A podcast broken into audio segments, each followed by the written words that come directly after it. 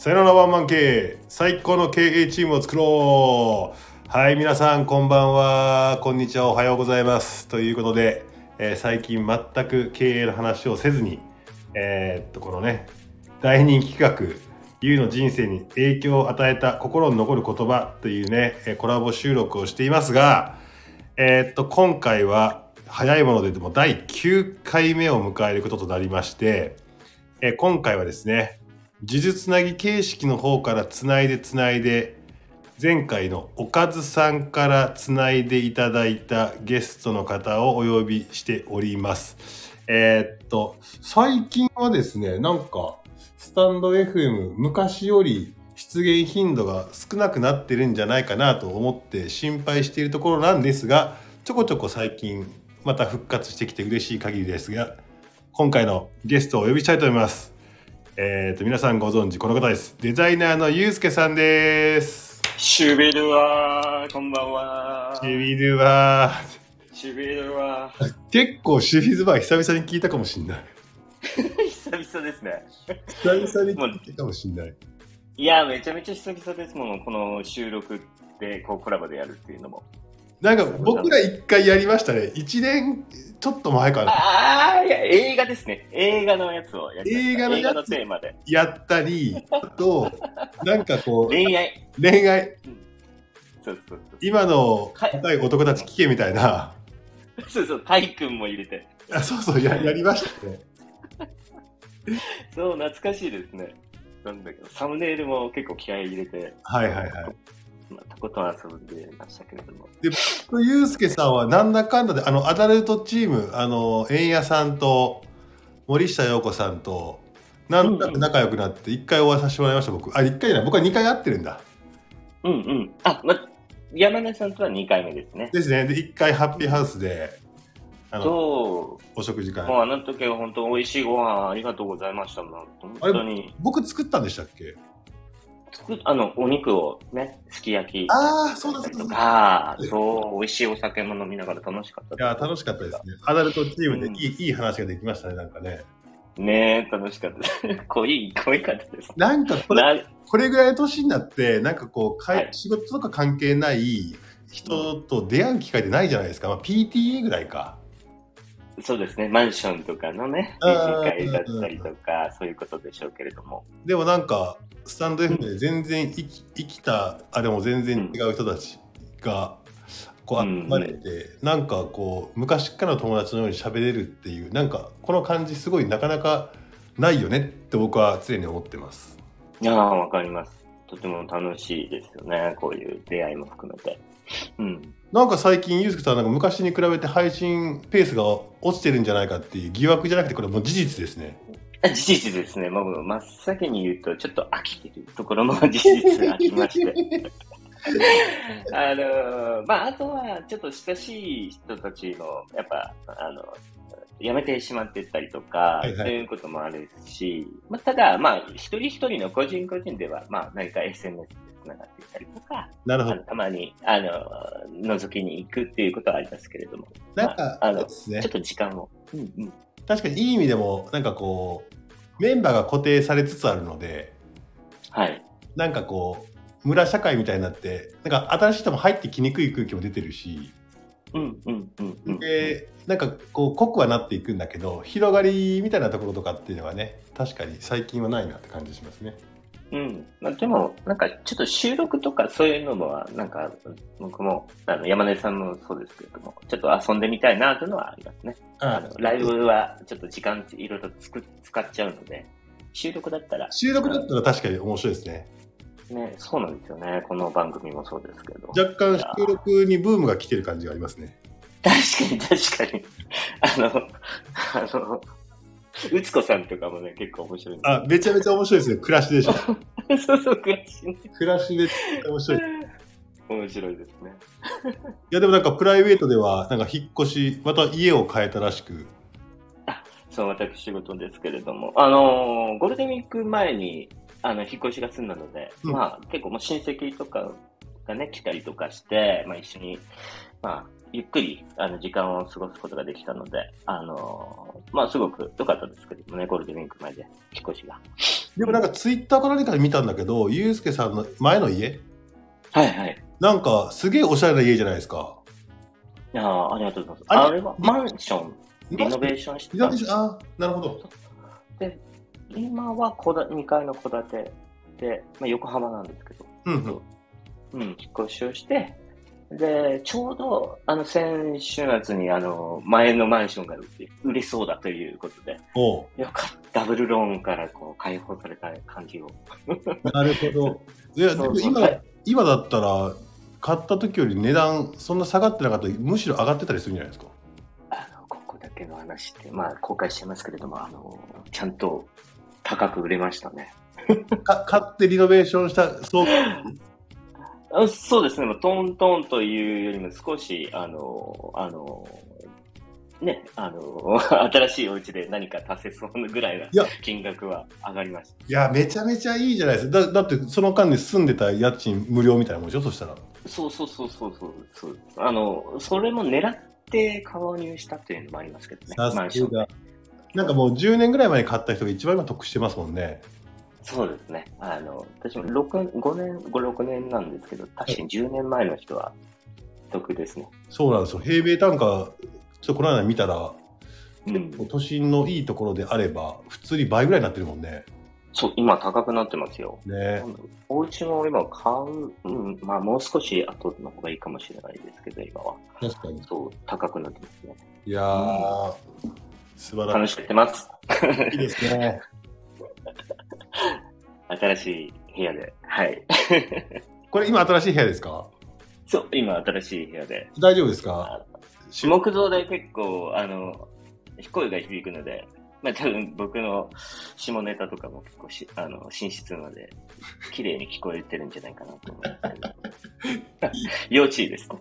いやじゃあちょっと今日あんまり下ネタの名言言えないじゃないですか名言、そういう期待はやめてください。はい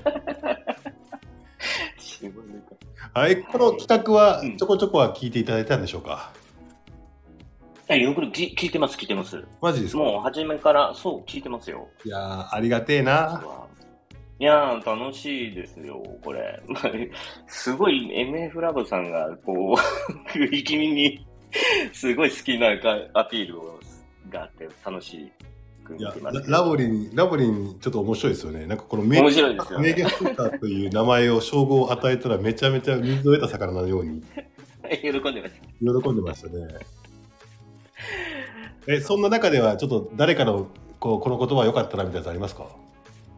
僕、もう皆さんの一言一言、こう、共有感することがたくさんあるんですけど、ちょっと最近のことも踏まえて、ちょっとおって思ったことがあって、それが山根さんの回で、収録のところで、ひえっと、人はそれぞれの事情を抱えて平然と生きている。はいはいはいはい。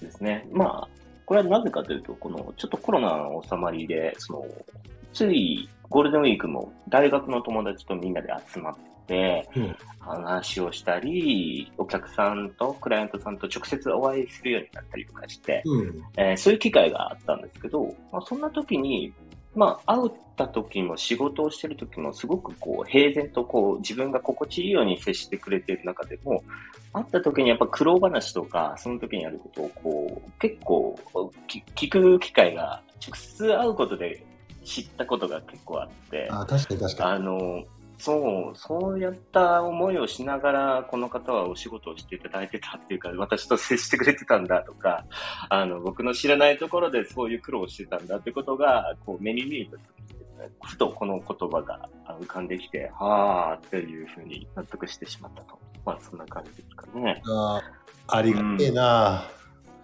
いや、すごいな確かになって思いますよね、こういうこと。なそうなんですよ。結構あれ、あの言葉結構人気で。うんうん、うん。なんかね、なんともない、ただ単に当たり前の言葉だなって感じはするんですけどね。うん。でもなんか忘れがちになるというか。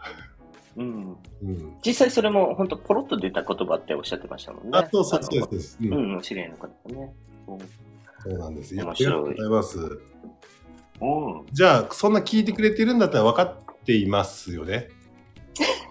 はい、この、大丈夫です。このはい企画のメインテーマ。もうメインディッシュみたいなやつ。そうですね、メインディッシュ。肉と魚が一緒に出るあの収録です。欲張りだなっていうやつですね。はい。あのお互い褒め合って自己肯定感上げようという話あ。げようっていうやつですね。はい。僕からゆうすけさんのちょっと好きなところ言っていいですか？山根さんから、はい。あはいえっと。ね、ゆうすけさんはですね、あの、まあ、いいおじさんじゃないですか、年齢的には。あれ？そうですね今。何歳ですかっけ？今38です。38で言ったらもうおじさんじゃないですか。あ、おじさんです。え ー否定のしようがないおじさんじゃないですか。そうですね。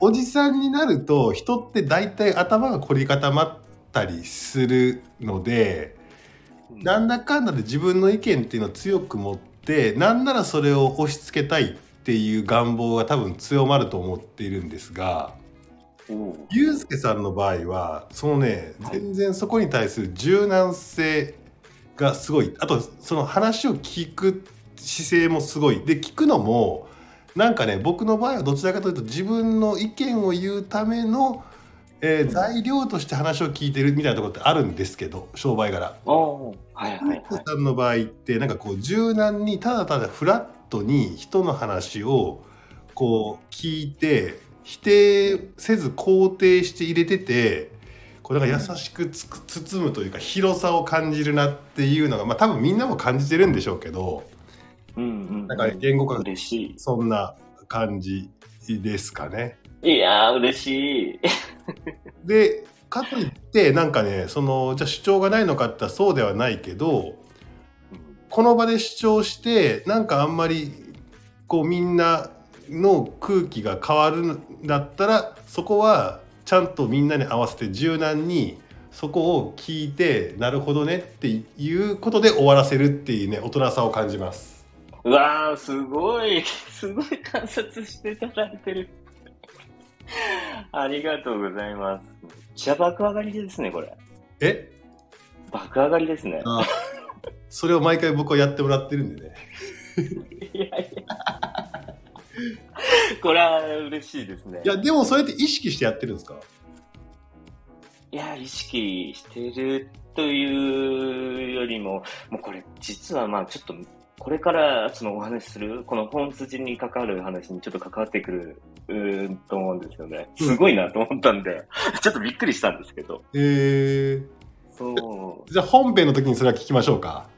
う。にちょっとく関わってくると思います。この性格といいますか。なるほど。はいな。るほど。じゃあそれは本編のところでちょっと深掘りするとして。はい。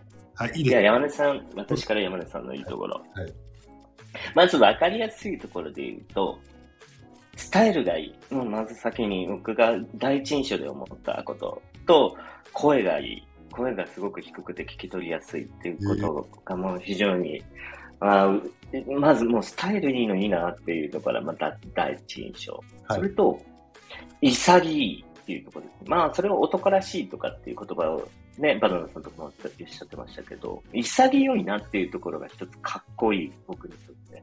あの、例えば、か家族を一つ置いて仕事で自分の家族のためもあるった上で、ちょっと働く環境を思い切って変えてしまうところであったりとか、あそういうところ、うん、なんかそういう決断ってし、僕はすごく、なんだろう、こう、はい、すごく測るのにすごい時間かかりそうだなってことを、もう思い切ってやってしまうというところはいが、まず、かっこいいってことと、まあこれ、一つ言うと、タイムマネジメントとかちょっとかっこいい。あの、時間を使うのがとても上手。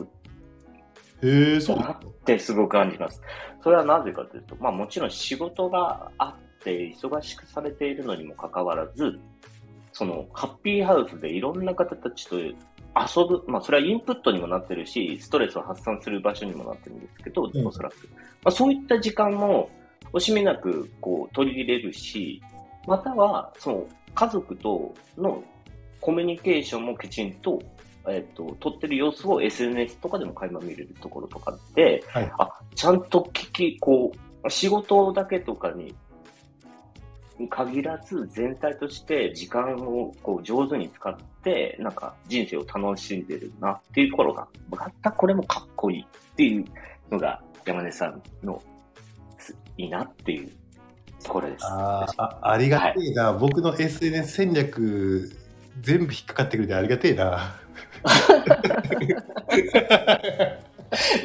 上手にそのお寿司、お寿司とか美味しいのはもう、あの、結構、あの、普通にいいね、あの、情報として、あの、楽しませてもらってますけど、本当にね、あの、お子さんとかの写真もあって、楽しく見させてもらってます。うんいやー、いいですね。これやっぱりいいな。爆上がるな。なかなかないですからね。そうそうねあと、もうみんながちゃんと収録してくれて、ちょっと違う角度つけて言ってくれるのがすごくありがてえな。これ後々になること大変ですよ、結構。そうなんです絶対そうだなと思います。じゃあ、あの、ウォーミングアップの今、ちょっとメインディッシュの魚来たんで、ちょっと本題の肉いきたいと思いますけども。はい、ありがとうございます。じゃあ、行きますよ、ゆうすけさん。はい。はい。ゆうすけさんの人生に影響を与えた心に残る言葉1個目を教えてください。はい。一つ目は、上善は水のごとしです。あ当の、然は水のごとし。水のごとし。はい。これはこれ、はまあ、うん。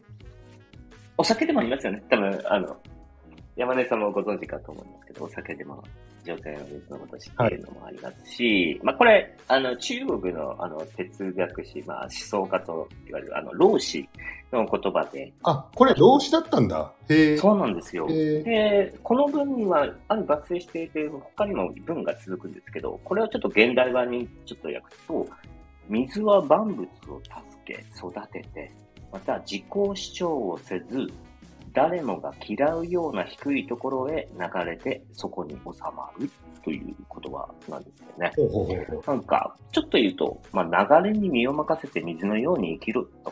まあ、これが無理をせずに自然の摂理に従うことが、まあ、人間の道にかなってんじゃねえか、みたいなのが、この老子が説いてることなんですけど。なるほど。ちょっと小難しく言っちゃってるので、またね、あの、結構抽象度が高いので、まあ、いろんな捉え方ができるので、うん水のように生きるなんてね、まあ、ちょっと私なりに、こう、咀嚼した自分が感じたことを一言で表すならば、これをバランスよくやれっていうのが、あの、老子からもらった影響を受けたことかなって思ってます。これいつ頃影響を受けたんですか、これ？これね、20代の前半、23、4の、その、新入社員だった時ですね。デザイナーの卵といいますか。ほうほうほうほう時で、まあ、すごく、あの、もともと、こう、ものを作ることが好きだったし、うんあの、やりたいことも、やっぱ、できる、自己実現のために会社に入ってるところもあったので、広告制作会社で。まあ、結構、自己主張強めな、血気盛んな時期だったんですよ。う。はいはいはいはいはいはい。わかりますよ。あの、わかります？あの、新人でやるべきことを差し置いて、やっぱクライアント様に様を喜ばすなら、やっぱこういう提案がいいと思うんですよ。って、はい。平気で、あの、上司に渡して、その場で破られるみたいな、はい。あの、めんどくさいタイプの、なるほど。まだ、はい。まだ知識も知恵も状況も分かってないけど、自分のパッションだけは人一倍はあ熱い。人一倍、そう、やっぱ自信もあったので、うん。学生時代からそういうこともね、自分でやってきたっていうプライドもあったので、うん。まあそう言ってたし、まああとはやっぱり世の中出た時に、感性ってね、自分の感性が評価されたいとか、うん。あの、そういったことにやっぱ固執をしていた時期ですよね、まだまだ。なるほど。はい。えそんな時、この時、そんな時にこの言葉はどこで見たんですか？これ僕、あの、チャギアースカっていう、あの、あありますよね、チャギアス。はいはい。で、タオ、タオ、まあ、道と言うんですけど、道？あの、道をタオって言うんですけど、うん。っていう曲が、曲がたまたま流れたんですよ。ほうほうほうほこのタオっていうのが不思議な名前だなと思って、うんこれどういう意味なんだろうって調べると、これは老子の言葉でもあったんですよ。う。うんうん。タオ。でああ、老子って面白いなと思って、老子をブックオフで探して、えーそれを立ち読みしてたら、この、あの、女性水のことを知っている言葉に出会ったっていうのが出会いです。へえ。なんか打たれた感じだったんですか、雷。打たれた感じではなく、じわーっときた感じなんですか？はじめじんわりし、じんわりですね。まあ、まあ、じんわり打たれたのかな？その時に。これなぜかというと、こう、決起立ってた、ね、盛んなあ時に、老子って消極的で受け身な教えとして受け取られるようなことなんですね。うんうんうん、はいはい。うん。そうそうそうそう。もう何もしないことが、自分を主張しないことが最強であるみたいなことをおっしゃってるんで。うん。まあでも、まあ水って硬い岩とか大地さえもこう削るほどの力があるね。なるほどことで、まあどういうことやねんとかって、なんよくわかんないけど、あれ？あれ？あれ？でも、こういった自分の感性とか、そういうことを言ってみても、なかなか上司にも受け入れられないし、クライアントさんとの表現においてるすれ違いもあって、なんか自分、なんか、帰りができてるな、なんか、可愛がってもらってんだけど、全然信頼関係築けてないじゃんみたいな悩みがある中で、うん。突破口として、これを、老子の言ってることを受け止めようと思ったんですね。うんまあ、その時に、うん、あの、自分の個性とか欲望をまず消して、あと、ググラフィックデザイナーという肩書きの固執しないで、まあ、とにかく、商品がどうしたら売れるかとか、うん。まあ、相相手が喜んでもらえるかということに集中するようにしてみたっていうことで、うん。すると、あの、相手が求めていることを救えるようになったので、うん。まあゆえに信頼関係も、また自分の意見も聞いてもらえるようになって、仕事が楽しくなってるんですよね。なるほど。この言葉の流れがさっきのこう柔軟だとか主張わざとしてなさそうな感じがするみたいなところにもつながってくるのかな。あ、そうそうそうそう、この、あの、いうところですね。なので、その主観性と客観性のバランスが取れたときに、この自分の仕事、デザインは初めて仕事として成立するということをここで理解したんですよ。いや今のいいですね。いやいやまさにまさにまさに客観と主観がちゃんと公平に扱えた時にってことでしょ？そう。で、これが、あの、朝ラジオのジンさんですよね。あの、もう、あの、自分の考えに疑いを持っているっていうことをおっしゃってたんですね。あ言ってましたね。はいはい。そう。それとすごくもう一緒なんですけど、うんまあ自分の判断とか自分が絶対こう思っているってことは、半分当たってるんだけど、半分は間違っていたりするもんなんだよなっていうことを認めるというか、そこで、まあ、どっちもバランス取っていることが実は、あの、そもそもクリエイターである前にビジネスマンであろうよという、こう、姿勢が、を学ばせていただいたというか。なるほど。まあ確かに特に僕らみたいな40前後のええ一番中途半端な世代でいくとはい。多分この感覚がないと生きていけないだろうなと僕は思いますね今後。ああ。昔のねおじいさん世代とかは時代の流れがそんなに速くなかったから、情報もそんなに伝達がなってなかったから、はい。その自分がなんか若い頃に形成した価値観っていうものを強く、えー、と強固にしながら生きていってその強くなった分を下に教えるっていうことが正義だったのかもしれないけど。みたいな時代になってきた時にそこで俺らは教わったけど僕らはそれをしちゃいけないよねっていうことで半分自分を信じながら半分自分を疑えっていう感覚やっぱありますもんね。あ、あります、あります。なので、あの、それをね、あの、周りに流されることでもないし、自分の中での流れであって、他の人の流れとは関係ないってことが結構まあ誤解しちゃいけないポイントなんですけどね、この言葉って。うん。なんか、そういうことで結構人とお話を聞くっていうスタンスとかも、この水のように生きるっていうのが結構自分の中で影響して、そういうふうになってってるのかなというふうに感じていやー一発目からさすがですね深いですね。ちょっとど、真面目に行き過ぎましたかね。脳死出てきましたね。ありがとうございます。じゃあ2個目聞いていいですか？はい。はいではゆうすけさんの人生に影響を与えた心に残る言葉2つ目お願いします。はい。これは私が前の上司からいただいた言葉でうん、評価は自分で作るという言葉ですね。評価は自分で自分作るで作る。はい。でこれでちょっと待ってくださいと。評価は他人が決めるんだというような話がよくあるじゃないですか。はい。じゃないんですね。そうです。あの、評価は他人が決めるものなんですよ。うんでも、他人から評価を決める、決めてもらうためのスイッチは自分で作ることもできるよという、ちょっと提案をいただいたんです。おーなるほどえどんなタイミングだったんですか？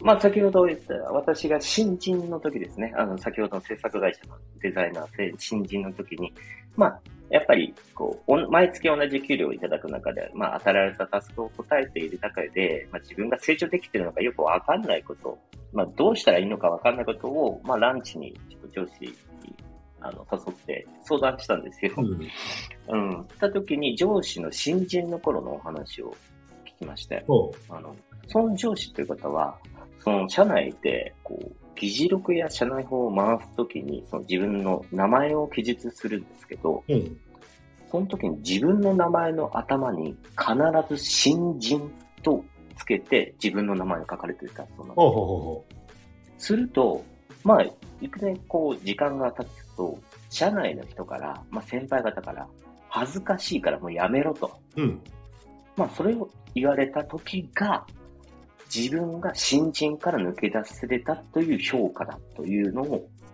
話なんですよ。おーなるほど。はいはいはいはいはい。基本何か当てはめられた、まあ、社会で作られた、とこれができたらもう、あの、給料が上がるだったりとかってことで、なんか、こう、フォーマット化されたもので僕は、その、与えられるものというふうに認識していたんですけど、うんうんうん。その上司は、なければ自分で作ればいいということを、その、おっしゃというか、そのお話を聞いて、なるほどって 思ったんですよね。なんか、深くに。なるほどこれはちょっと僕のコンサルの仕事の場所でパクらせてもらっていいですか？ああ、ぜひぜひ。で、これが一番、あ、面白いなで思ってたんですけども、僕もそんな新人なんて、もう超えてた時期だったので、うん。そういう面白いなと思ってて、この言葉が生きてきたのが、私が27、8の時に独立して、うん。誰も上からこう評価をされない状況、まあ、自分自身で評価を図らなければならない、周りの目を見ながら。なるほど。そういった立場になった時に、ものすごく役立ったんですよ。なるほど なるほど。どうやったら憧れの人と仕事をいただけるかというか、一緒にできるかっていう、うんうん。そこのためには評価を相手から、あね、してもらう時間を作って、それまで実績をその3年5年と決めて、あの実績を見せるようにしておくっていうなスイッチを作って、うんうん。それを見せることで相手が評価をしてくれて、2年後ぐらいにそのお仕事をいただけるようになるとか、なそういうるほどなるほどそうおしそう、お仕事をくださいっていうこととはまた違う何か、あーこういう評価の作り方ってあるんだっていうのもこの上司の方からいただいた。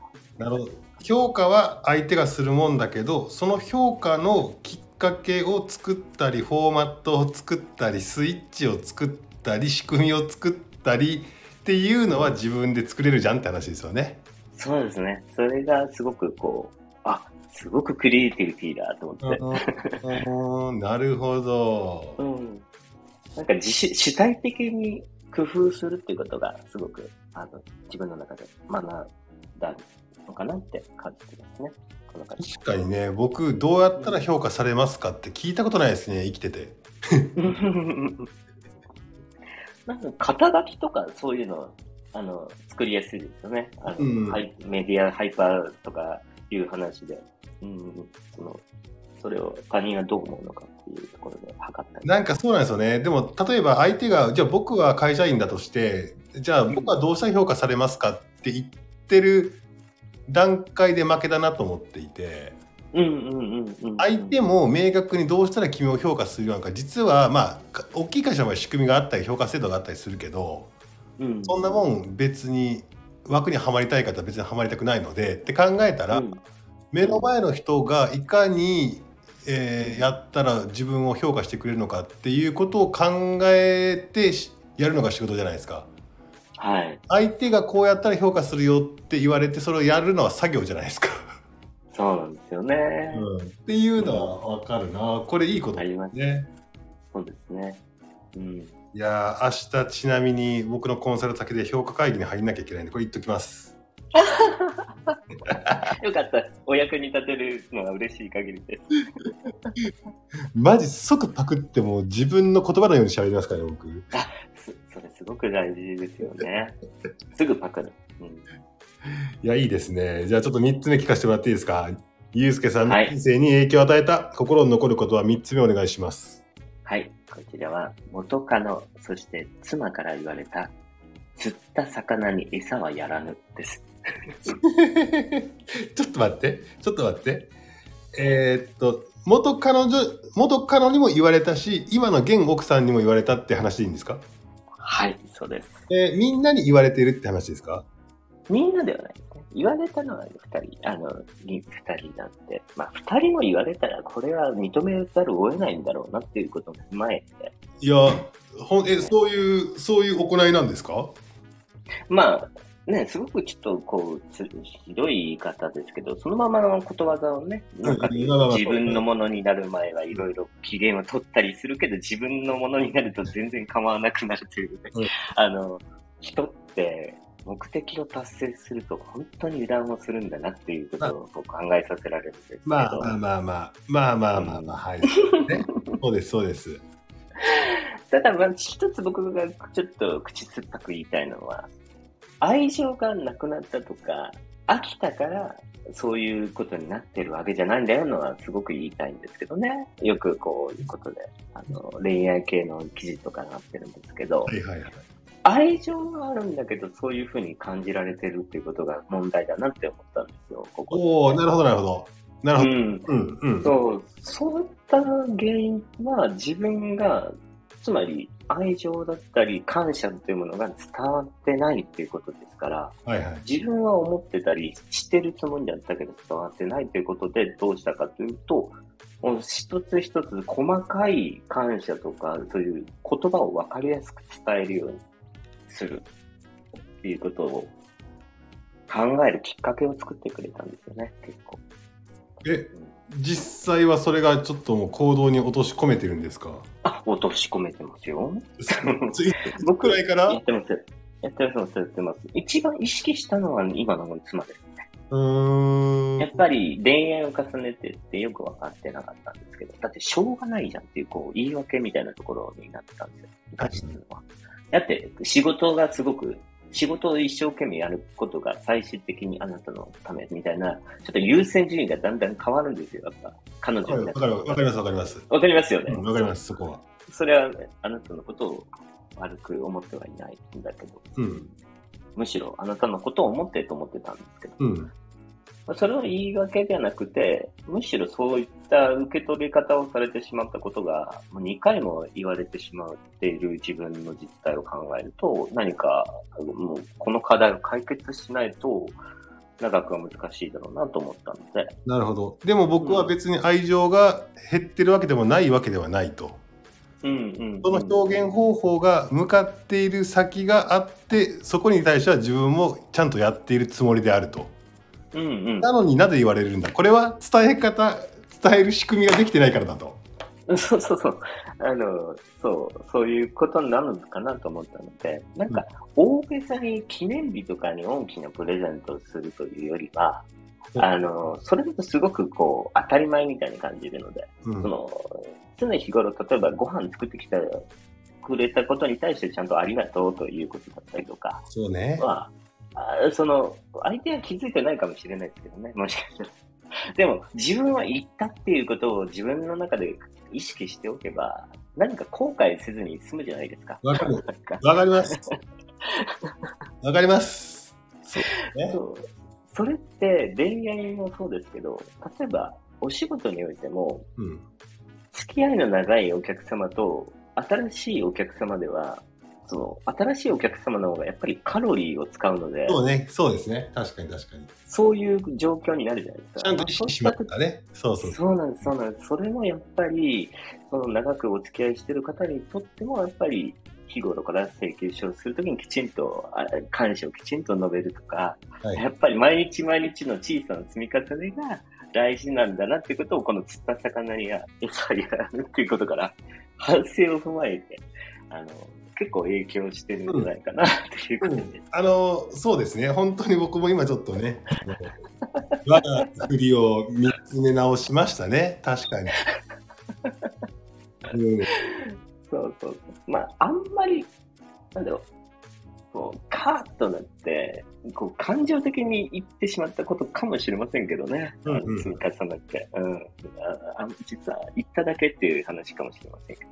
まあ、やっぱ2回も言うね、聞いてれば、ちょっと僕も考えちゃうんだっていう。まあそうですね。なんかこうね、年に1回、2回の記念日になんとかしたところでね、それだったら毎日、あありがとう、美味しいねとかね、なんかそういった方が、うんうんうんた方がいいじゃないか、まあそういったもの方が大切じゃないかって話ですよね。うん、わ私はね、まあ、そうしておけば後悔、自分が後悔しないかなと思ったので、なんかあった時確かにね。うん、うまくいかなかった時にね。うん。いやーこれスタイフやっている人はまあ結婚してる人はなかなか少ないかもしれませんが。うん、いやー染みますね。結婚してる私からすると。ちょっと、その仕事仕事の話だけじゃちょっとなんか少しつまんないかなと思ったので、少しこういった、あの、恋愛とはいかないですけど、まあ、こう男女のことで、した言葉もいいかなと思って入れてみました。なるほど。ありがとうございます。いやーちょっとこれ3つ聞いた僕の感想言っていいですか？はい。はいなんか僕一番最初にユうスケさんの好きなところって言ってこの柔軟だとかこう公平っていうかなんかそういうキーワード出したじゃないですか。うんうん。でもね僕これ多分ね後天的にすごい意識して作って、それが今こう自然に表現してるんだなっていうことはなんとなく感じてたんですよ。ああ、はいなんか昔なんか昔から柔軟だとかいう感じじゃないんですよね。なんかいうこうちゃんと考えた柔軟さみたいな感じがしてたからこの「上手水のごとし」もそうだしうん、あのーその評価は自分で作るもそうだし釣った魚餌をかあの与えないよねって言われた言葉をきっかけに全部自分がこれ変わった言葉じゃないですか。変わりましたね、だいぶ。ね、変わった確かに本当にタイトルの通り影響を与えて心に残るだけじゃなくてそれをちゃんと自分の行動に落とし込んで今習慣化までしてるみたいな話だからうん、なんかあれですねさすが大人だなって感じですね。アダルトだ。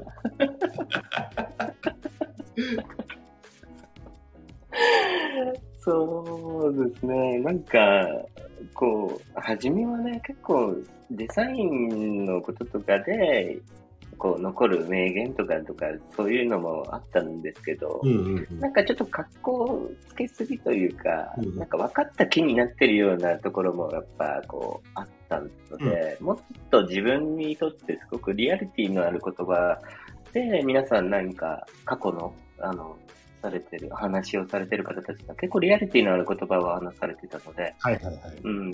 なんかちゃんとそういう向き合い方で今回、あの、挑めたらいいなと思ってちょっと考えてみました、いやね。ありがとう。えこれ3つちょっと考えて今言ってみてどうですか？感想的には。